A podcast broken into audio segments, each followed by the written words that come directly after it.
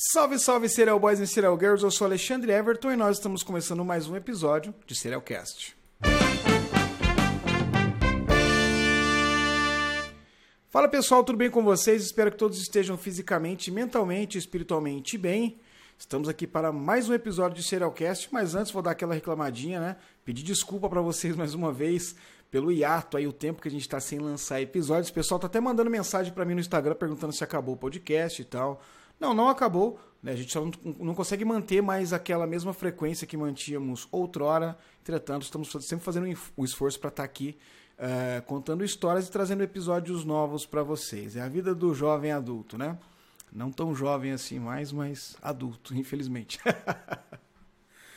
Bom, pessoal, eu separei para vocês hoje ah, a história do Nicolas Cruz, uh, que foi o autor de um massacre horrível que aconteceu em 2018 lá na Marjorie Stoneman Douglas High School, em Parkland, na Flórida, ocorrido em 2018.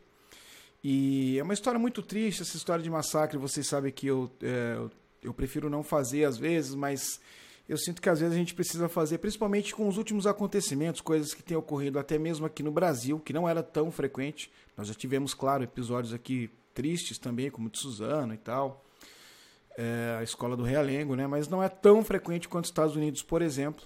Mas de qualquer modo, uh, nos últimos tempos aí que eu tenho visto uh, na mídia aí, pelo menos dois casos aconteceram aqui no Brasil. Então acho que a gente sempre tem que bater um papo sobre isso e esse debate está sempre aberto.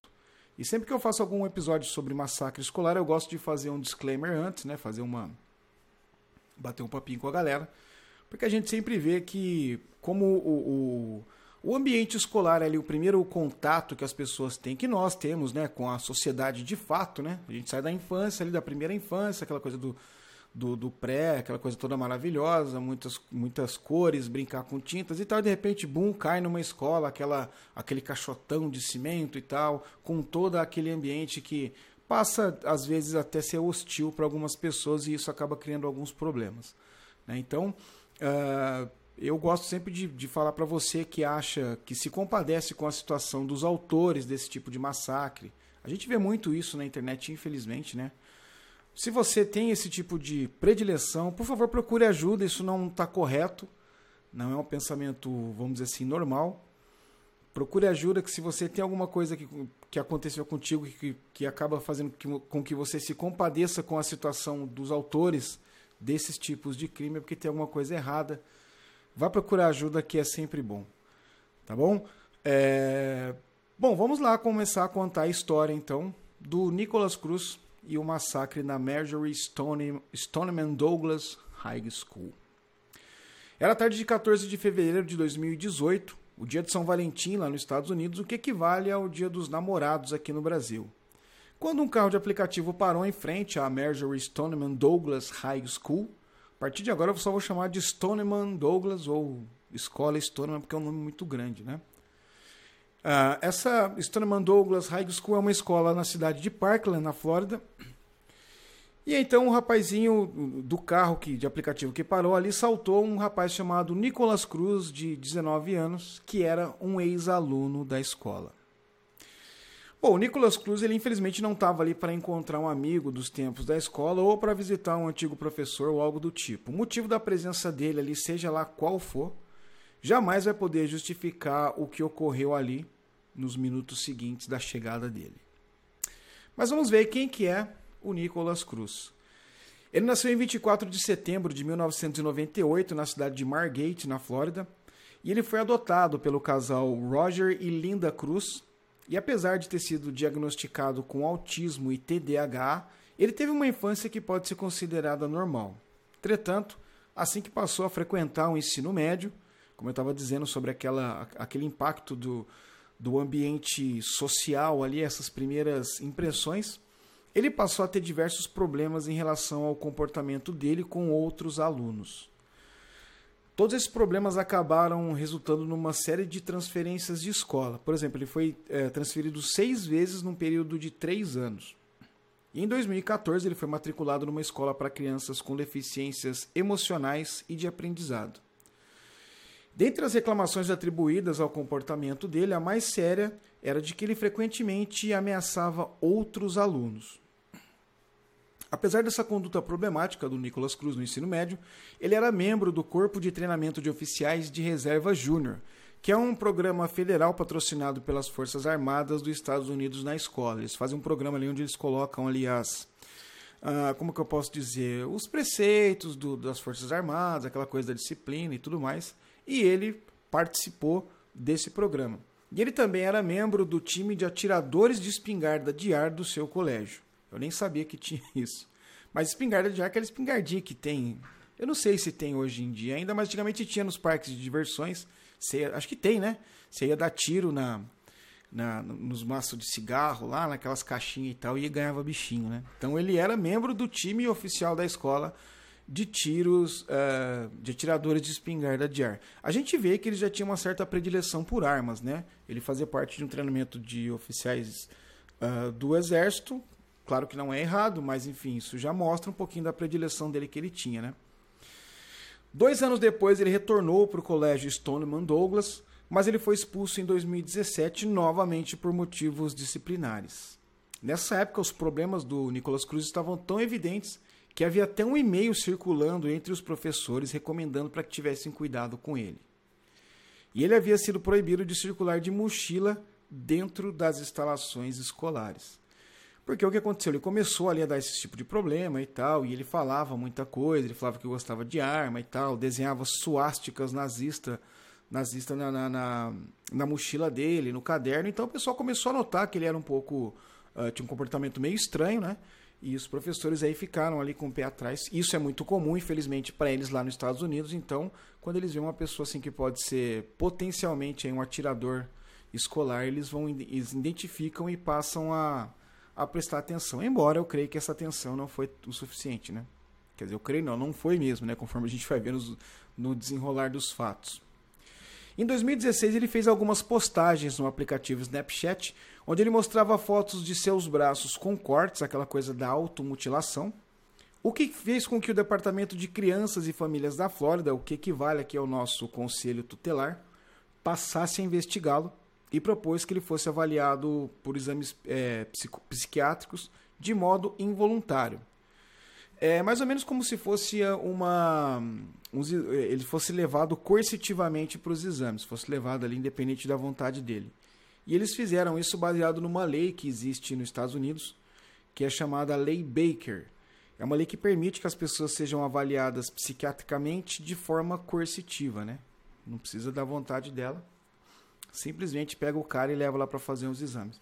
E nesses exames que, foi que ele foi diagnosticado com TDAH, autismo e depressão também. E a avaliação final desses exames determinou que ele tinha baixo risco de prejudicar a si mesmo e aos outros. Olha aí. Posteriormente aos fatos que ocorreram lá no colégio Stoneman Douglas, análises do comportamento dele na internet revelaram-se muito perturbadoras. Ele frequentemente postava fotos de armas além de, de opiniões extremistas e insultos a negros e muçulmanos em perfis que eram atribuídos a ele. Em fevereiro de 2017, ele comprou de maneira legal, ele tinha 18 anos, uh, ele comprou um rifle, um rifle AR-15 em uma loja de armas em Coral Springs. Logo depois, ele comprou várias outras, incluindo espingardas, rifles, bastante munição. Né? Uh, se atentem para esse fato, ele tinha 18 anos em 2017 e conseguiu comprar tudo isso de arma. Uma colega de escola afirmou que certa vez uh, viu ele desenhando uma suástica na mochila e também escrevendo que ele odiava negros.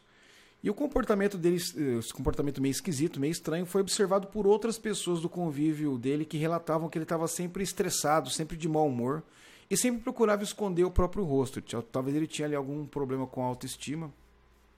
Não sei, mas ele estava sempre nessa vibe de aqueles caras que usam touca e tal, sempre procurando esconder o rosto dele. Teve um, o relato de um outro aluno que conviveu com ele, que ele disse que o pessoal, os alunos da escola comentavam que se tivesse alguém que fosse capaz de cometer um massacre escolar, esse alguém era o Nicolas, do, o Nicolas Cruz. Então vocês veem que ele já levantava uma certa uma certa desconfiança das pessoas e Olha só que engraçado. Curiosamente, num levantamento que foi feito pela CNN logo depois dos fatos, apurou-se que entre os anos de 2008 e 2017, cerca de 23 ligações foram feitas à polícia para relatar algum problema com o Nicolas Douglas, Nicolas Cruz. Encanei com o Nicolas Douglas, Douglas por causa do nome né, da escola, mas é Nicolas Cruz. Entre essas ligações estavam as reclamações de alguns vizinhos por ele estar sempre portando armas e até mesmo por é, já teve gente que falou assim, olha, talvez ele pode ser um atirador escolar, né, que eles chamam, né? Informação, em potencial. Então você imagina, o pessoal já via não só os alunos que estudavam com ele, mas também as pessoas da vizinhança, as pessoas que tinham convívio com ele ali na rua, viam que ele tinha um certo probleminha e. Pera, deixa eu ajeitar o microfone aqui. Aí. E ligavam para a polícia. Recentemente, a série do Jeffrey Dahmer no Netflix fez um puta sucesso e uma das protagonistas na série, também na história real, foi a vizinha do Jeffrey Dahmer que ligou várias vezes para a polícia falando que, que, o cara era esquisito, que tinha uma, uma, movimentação estranha é, no apartamento dele e tal. E a polícia meio que cagou para essas ligações aí e acabou dando no que deu, né? E pelo que parece aqui, pelo que a CNN levantou, a quantidade de ligações, 23 ligações num período aí de 9 anos, é bastante coisa, né? Tinha que ter olhado aí tido um olhar mais apurado em cima desse menino, né? Bom, o Nicolas Cruz ele perdeu o pai dele em agosto de 2004 e em novembro de 2017 ele ficou órfão de mãe também. E aí ele passou a morar com alguns parentes, com alguns amigos. E foi apenas três meses depois ele perder a mãe dele, ele ficar ali órfão de pai e mãe, que ocorreu o massacre na escola Stoneman Douglas. Agora, voltando à tarde do dia 14 de fevereiro de 2018, dia de São Valentim, lá nos Estados Unidos, assim que o rapazinho desceu do carro de aplicativo, o Nicola, Nicolas Cruz estava portando uma mochila e um estojo de fuzil nas mãos. O estojo de fuzil é uma coisa enorme, né? Parece ali uma, esses cases de violão, de guitarra, porque o fuzil é grande, né? Então alguém com uma mochilinha, com aquele negócio ali, obviamente que iria levantar a suspeita. E ele desceu com aquilo ali, caminhou até em direção ao edifício 12 da escola, que é um, uma instalação que tem três andares e cerca de 30, 30 salas de aula. Então você imagina, na hora ali, estima-se que no momento tinha mais ou menos uh, cerca de 900 alunos no local. Então ele foi ali provavelmente no que estava mais cheio. Ele foi avistado por um segurança da escola. O cara viu ele com a mochila, com o estojo ali e tal. Aí ele avisou para os outros seguranças no, no, no rádio, falou, ó, tem um menino portando aí um estojo grande, uma mochila e tal. Só que ele não perseguiu o, o Nicholas Douglas e nem emitiu ali o que eles chamam de código vermelho, que é um código usado para situações de perigo em potencial. O cara falou, olha, o menino vindo código vermelho, todo mundo ia ficar ali, é, ia ficar espreito, ia ficar espertão com a, com a situação e acabar tomando uma atitude aí, talvez até preventiva, né? Só que ele não fez nada disso.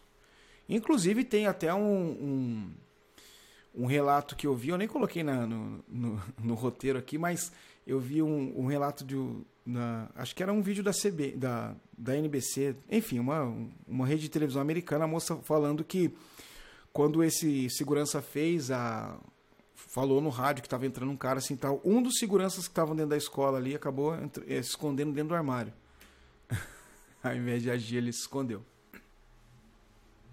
Posteriormente, esses seguranças ali que estavam na escola, eles alegaram que o treinamento recebido por eles é, para a situação de perigo em potencial e tal, não permitia que eles agissem de fato e somente é, agissem alertando os outros segura seguranças e as pessoas sobre uma ameaça. Então ele estava ali tipo um guardinha com apito, mais ou menos, né? Só para dizer, olha, tem uma ameaça, não podemos fazer nada. Enfim, o Nicolas Cruz entrou no corredor do prédio e passou a atirar aleatoriamente, ferindo vários estudantes e professores.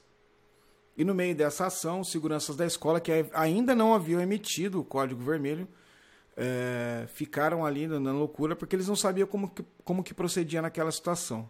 Inclusive, os caras falaram assim: ah, a gente não, não sabia quem que tinha a ordem para emitir o alerta vermelho. E aí o que seguiu foi um verdadeiro teatro dos horrores, né? O Nicolas Cruz só parou de atirar quando possivelmente o rifle dele emperrou.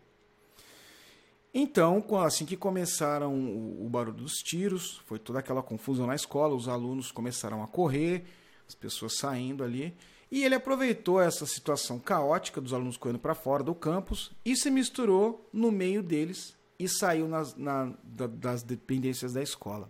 Não sei se vocês já viram, mas em todos esses casos mais famosos de massacre escolar, sempre tem aquelas imagens, aquelas imagens que mostram os alunos saindo com a mão na cabeça, né, com a mochilinha e tal, e os policiais vão verificando. E ele saiu ali, não estava armado, não estava com nada. Né, então saiu ali tranquilo, ninguém nem notou. Ele saiu andando, foi até uma loja do Walmart, que ficava ali próxima da escola. Entrou numa loja da, da Subway, né, a loja de sanduíche da Subway e segundo o gerente da loja, ele pediu um refrigerante, pagou e saiu calmamente dali como se nada tivesse acontecido. Ele seguiu ali pela rua e minutos depois ele entrou numa loja do McDonald's. E curiosamente ele se sentou ao lado, ao lado de um ex-aluno lá da Stoneman Douglas. Né? Conforme esse aluno testemunhou depois, já estava ali o, o, a notícia do que tinha acontecido rodando e tal, então todo mundo meio maluco. E aí esse menino foi e puxou assunto com ele, né? Falou, cara, o que será que aconteceu? Aquela conversa ali, pô, você viu o que ocorreu, não sei o que lá. E aí ele falou assim, cara, esse, e, e, o rapaz, esse Nicolas Cruz, ele não falava muito, não me respondia assim, e mantinha a cabeça dele abaixada durante todo o tempo que eu fiquei tentando conversar com ele. Algum tempo depois, a mãe desse menino, desse ex-aluno, ligou para ele né, por conta ali da situação e tal, provavelmente estava preocupado, e falou: Olha, onde você tá? Tô aqui no McDonald's e tal, na rua tal, tô indo aí te buscar. E ela ligou para ele e falou: Olha, tô aqui no estacionamento. Aí o menino se despediu do Nicolas Cruz e desceu para encontrar com a mãe ali no estacionamento. E o Nicolas Cruz foi atrás dele. Ele notou que estava seguindo e tal. E quando ele chegou ali próximo do carro onde a mãe dele estava, o Nicolas Cruz pediu uma carona para ele. O que obviamente foi negado, né? O cara não conhecia, enfim. Falou, não tem como não. E aí, o Nicolas Cruz, Nicolas Cruz saiu andando pela rua. Cerca de meia hora depois, o policial Michael Leonard estava é, patrulhando ali pelas ruas, já tinham ali as, as descrições do atirador, tal, então o pessoal procurando, quando ele avistou um rapaz que estava andando pela rua que batia com a descrição que haviam passado para ele. Rapidamente ele desceu do carro e ordenou que o Nicolas Cruz deitasse no chão e ele deitou sem oferecer resistência. Uh, no YouTube também tem vídeos dessa atuação, porque esse Michael Leonard, esse policial, ele tava com aquelas body cam, né, aquelas câmeras de policial, que agora tem no Brasil também, e aí mostra toda a ação. E é bem estranho, cara, porque na hora que ele ele parou o menino, o menino deitou no chão e tal, ele foi lá e já meteu o gancho nele ali, né? E aí o menino falou assim, é, ele começou a falar umas coisas totalmente desconexas, tipo que, que tinha, ele, tinha demônios, vozes na cabeça dele. A policial falou, pô, demônios? Ele é, demônios, não sei o que lá e tal. Aí depois um outro policial falou, olha, é, fica quieto. Aí ele ficou quieto lá e depois dá pra ouvir assim, tipo um choro no, no... Depois vocês procuram um vídeo lá. Não é tão perturbador, porque é uma prisão, assim, normal, né? Bom, enfim. E aí, após a prisão dele, o saldo total das vítimas do massacre cometido por ele foi de 17 pessoas, sendo, ele, sendo eles 14 alunos e 3 funcionários da escola. 12 dessas vítimas morreram ainda dentro do prédio da escola ali, e 3 do lado de fora, e outra, outras duas morreram no hospital depois que foram socorridas. Após a prisão dele, ele recebeu 17 acusações de assassinato premeditado e foi mantido sob custódia ali sem a possibilidade de fiança. E aí, de acordo com o xerife local, ele assumiu a autoria de todos os, do crime, né? a autoria de todas as mortes.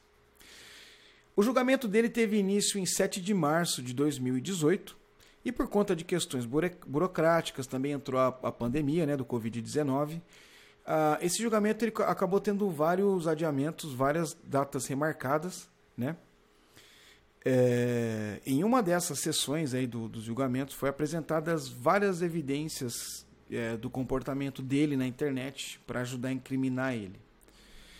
Uh, teve um relatório apresentado pela acusação, é, onde algumas análises investigativas revelaram que as pesquisas feita, feitas pelo Nicolas Cruz na internet em sites de buscas e tal, no Google, por exemplo, tinha várias coisas bem sugestivas, como busca, entre aspas, como se tornar um atirador escolar. Outra frase que ele buscava, porque eu quero matar uma mulher. Essa é meio, meio aleatória, mas de, de qualquer maneira meio acusatória, né? E também ele tinha muita, muitas buscas em referências à música Pump It Up Kicks, aquela da Foster the People, que conta, que é uma música que a letra faz alusão ao massacre ocorrido na Columbine High School. Inclusive a letra é muito, muito pesada, né? Eu acho assim bem, bem forte aquela letra assim. Né? E aí em 13 de outubro agora de 2022, o Nicolas Cruz foi finalmente condenado à prisão perpétua. Esse, essa condenação causou uma certa revolta algumas pessoas que queriam muito a, a pena de morte. Mas ele foi condenado somente à prisão perpétua. Esse evento do tiroteio do Stoneman Douglas High School reabriu um debate infinito que tem lá nos Estados Unidos, que é sobre as legislações sobre o porte e venda de armas lá nos Estados Unidos. Em março de 2018, o Poder Legislativo da Flórida aprovou uma lei que leva o nome da escola, que aumenta de 18 para 21 anos de a idade mínima permitida para se comprar armas naquele estado. Lembra que eu pedi para vocês se atentarem ao fato dele, dele, ter 18 anos e por isso ele conseguiu comprar um, um arsenal de maneira legal? Pois é, eles mudaram após esse tiroteio para 21 anos de idade, o que, na minha opinião, não muda muita coisa, né? E eu lembro que na época que teve é, esse massacre nessa escola, abriu-se todo aquele debate tal. Na época o presidente dos Estados Unidos era o Donald Trump. E eu lembro que eu achei até curioso o, o Trump disse que estava aberto esse debate e tal, mas a gente conhece aí é, as aspirações políticas dele. E ele propôs o seguinte, que é, o ideal seria armar os professores na escola para eles poderem se defender de potenciais atiradores, né? Então, assim, pagando o mal, pagando com o mal, né? Enfim, eu particularmente acredito que a mudança tinha que ser efetiva no, na questão de se adquirir armas e não de se comprar mais, mais armas e defender, né? Enfim, mas esse é um debate que pegou fogo lá nos Estados Unidos e aqui no Brasil também recentemente, né? Por questões políticas aí, enfim. É uma coisa meio bem complicada, né? É, assim como esse evento suscitou também uma série de movimento anti-armamentista, né? Também criou uma série de reações de entusiastas de teorias da, da conspiração anti-controle de armas. Bom, obviamente que o pessoal da paz foi lá e que não vão fazer manifestações pedindo fim, ou, ou pelo menos assim umas leis mais rígidas na questão da, de se adquirir uma arma e tal. Em contrapartida, a galera que gosta de arma também começou a criar ali umas teorias da conspiração, que aqui no Brasil nós geralmente chamamos de fake news, né? é, e era o seguinte, essas teorias da conspiração diziam que o Estado tinha uma, um programa ali, uma agenda de controle anti-armas, de que queria desarmar realmente o cidadão norte-americano para que ele ficasse cada vez mais vulnerável. Não sei onde eu também já ouvi uma história dessa, mas enfim. E olha só que, que proporção que tomou essa maluquice toda, né? Um secretário do deputado estadual republicano chamado Sean Harrison, o, o, o deputado era o Sean Harrison, né? E o secretário dele, que chamava-se Benjamin Kelly, mandou um e-mail para o jornal, para o Tampa Bay Times, afirmando que o que ocorreu lá na Stoneman Douglas High School foi um evento controlado, encenado por atores, com a finalidade de proibir a venda de armas nos Estados Unidos. Então, olha só, tem tiozão do Zap lá também, né? Porque você imagina o pessoal fala assim: não, cara, isso aí não aconteceu. Todo mundo tava ali fazendo uma cena, tipo um filme de terror, pra gente poder. É, para criarem todo esse clima para tirarem a arma da gente. Um ex-congressista republicano e também colaborador da CNN, chamado Jack Kingston, você vê que é uma pessoa que tinha ali o poder da palavra, que tinha espaço para dar opiniões, afirmou que os estudantes envolvidos ali na, naquelas manifestações que ocorreram depois do massacre da Stoneman Douglas, manifestações anti-armamentistas, todos eram financiados pelo bilionário George Soros e apoiado também pelo movimento dos Antifa.